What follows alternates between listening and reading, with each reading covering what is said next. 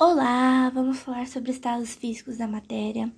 Ah, os estados físicos da matéria dependem da agregação molecular da substância. E eu tenho sólidos, e dentro dos sólidos a gente possui estruturas é, microscópicas bem definidas, o que vai implicar em forma, volume bem definido. Ou seja, eu tenho átomos e moléculas né, em si muito próximos e ligações intensas entre eles. Por isso, tem forma e estabilidade.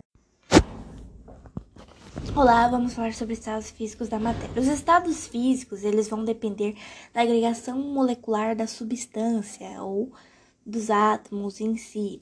Por exemplo, nos sólidos, os sólidos possuem estruturas microscópicas bem definidas e vai implicar o quê? Na sua forma e no volume bem definido que a gente tem. Por que, que isso acontece? Porque os átomos e as moléculas elas estão extremamente próximos, ou seja, há uma ligação intensa entre eles. Aí a gente tem tipos de sólidos, né? O sólido cristalino, por exemplo, ele vai possuir uma estrutura bem definida e bem ordenada, bem organizada, porque a estrutura dos sólidos cristalinos, eles se organizam lentamente em formas regulares e estáveis é, com arranjo ordenado. Já os sólidos amorfos, né, como sabão em pó, não. Sólidos amorfos, a solidificação acontece rapidamente e aí não dá tempo de ter toda essa organização como acontece no sólido cristalino. E as partículas elas perdem mobilidade de se organizar e fica uma estrutura irregular, por isso que ela ganha aquele aspecto como por exemplo o sabão em pó e outros é, cristais aí, tipo um pozinho, mas que são, na verdade, é, sólidos.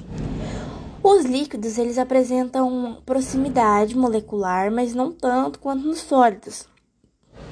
Eles têm um volume definido, como é água no copo, mas eles não têm uma forma. Ele tem a forma ali do copo, por exemplo.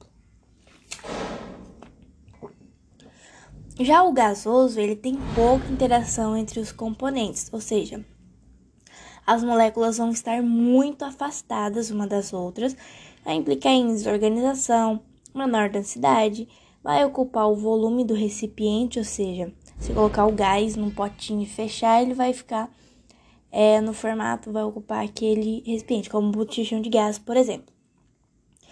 E e tem uma, uma forma e o volume, né, variável, vai variar de acordo com que você colocar ele, entendeu? A, a densidade é uma relação entre a massa e o volume, é aí que você fica sabendo da densidade, sem dividir massa por volume.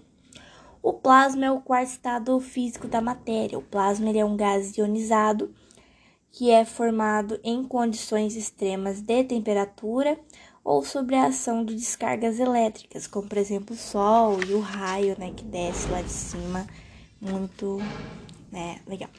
E aí eu tenho as mudanças de estado. Do estado sólido, né, a moléculas com pouca liberdade, estado gasoso, moléculas com bastante liberdade, a fusão é a transição do sólido para o líquido, o ponto de ebulição é a transição de líquido para o gasoso, o ponto de fusão é a temperatura que uma substância passa do estado sólido para o líquido, ou vice-versa, vai dependendo da pressão atmosférica, né?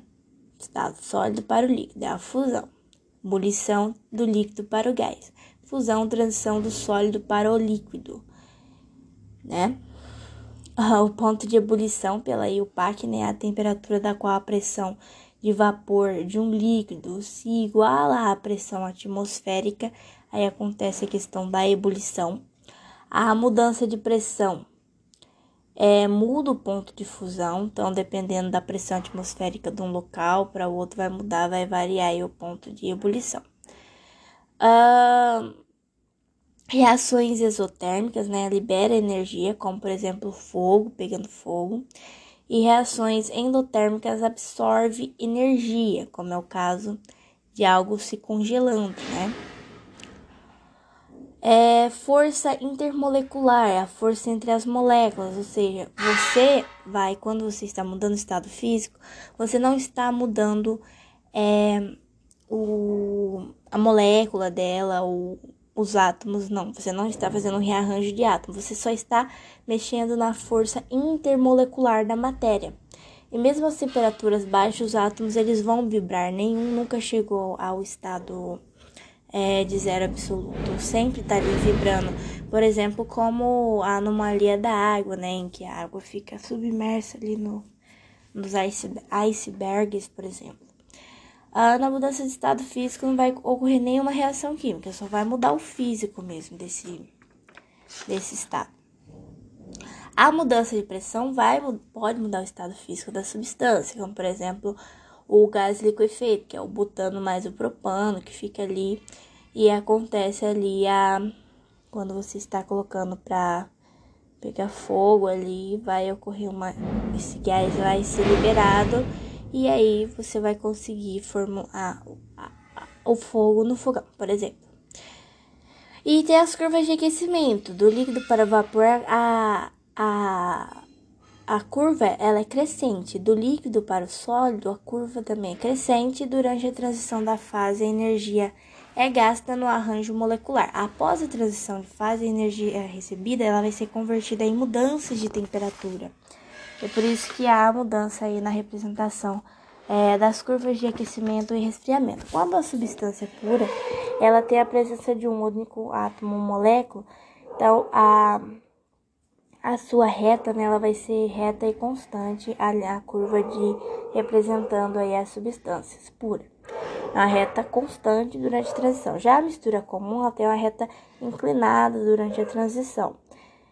E a ebulição é a mudança endotérmica. Agora, quando você quer representar, né, passando do calor para o frio, aí vai ser uma curva decrescente, certo? E é basicamente isso, a química maravilhosíssima, como sempre, terminamos a revisão da primeira semana.